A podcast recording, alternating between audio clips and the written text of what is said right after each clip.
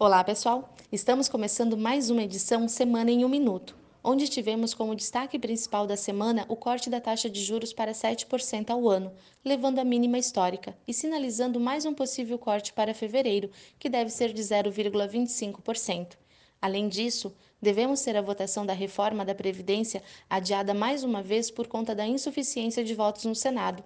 O governo está pressionando os partidos da base aliada a aprovarem a reforma, mas alguns partidos têm mostrado resistência, segundo a Folha de São Paulo.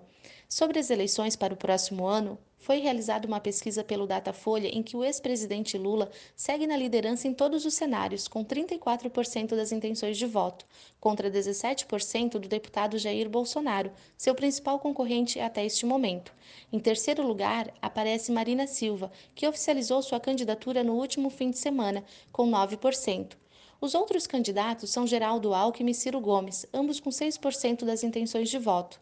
E para finalizar, o IPCA avançou 0,28% em novembro, menor do que o 0,35% projetado pelo mercado, acumulando 2,50% no ano, o menor resultado para novembro desde 1998.